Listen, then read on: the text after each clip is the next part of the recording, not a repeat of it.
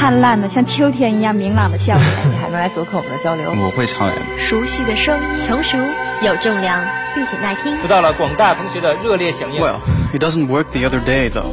As anyone who has heard the majority of the singers on hand today will attest, listening to it, listening,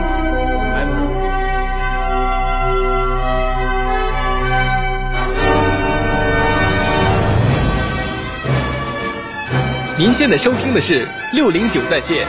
This is six o nine online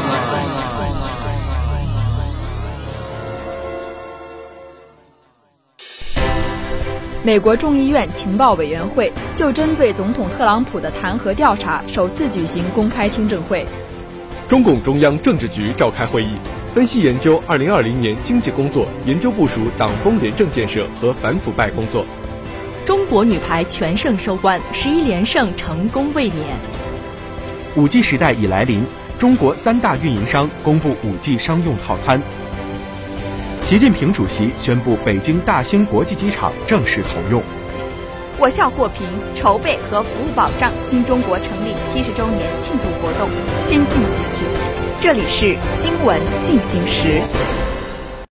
关注新闻热点，汇总全球资讯，欢迎大家收听《新闻进行时》。今天是二零二零年十月十九日，星期一。今天节目的主要内容有：国内新闻，为了方便全民健身，国家放出大招；国际新闻，吉尔吉斯斯坦总统热恩别科夫准备辞职；北京生活，北京流感疫苗免费接种，十月中旬启动。青年在线，习近平在中央党校青年干部培训班开班式上发表重要讲话。回声北化，九月北化学生新媒体榜单新鲜出炉。回声北化，北区办党支部开展节约粮食、制止浪费主题党日活动。评论员文章：坚定不移站在历史正确的一边。评论员文章：牢牢扭住新疆工作总目标。回声北化，九月北化学生新媒体榜单新鲜出炉。为提升我校学生新媒体平台整体发展水平，鼓励学生新媒体人推出更多优质网络产品。二零一九年起，学生工作办公室将于每月月初权威发布北化学生新媒体月榜单，公开宣传表彰一批内容佳、人气旺的校园新媒体，推荐不容错过的优质网络文章。新媒体榜单在现有的 WCI 等指数计算方法基础上，结合我校新媒体特点，自主设计制定了北化新媒体权威指数，旨在通过该项指数直观体现我校公众号发展情况，鼓励各公众号为北化学子提供更加优质的文章。回声北化，北区办党支部开展节约粮食、制止浪费主题党日活动，为深入贯彻落实习近平总书记关于制止餐饮浪费行为的重要指示，传承和弘扬勤俭节约、艰苦奋斗的传统美德。十月六日下午，北区办党支部开展节约粮食、制止浪费的主题党日活动，活动由北区办党支部书记苏建如主持，部门非党员教职工也一并参加活动。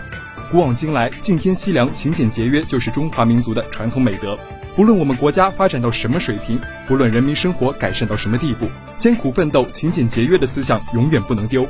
北区党支部要协调有关职能部门，以多种形式宣传制止餐饮浪费，让节约教育在校园随处可见，营造浓厚氛围。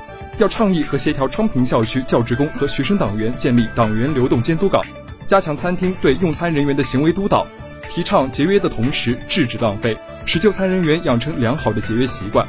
要通过深入推进光盘行动，把勤俭节约作为校园文化创建的重要内容，倡导学生在参与过程中付出劳动，通过劳动教育让学生切身感受到食物的来之不易，真正形成尊重劳动和爱惜食物的思想意识。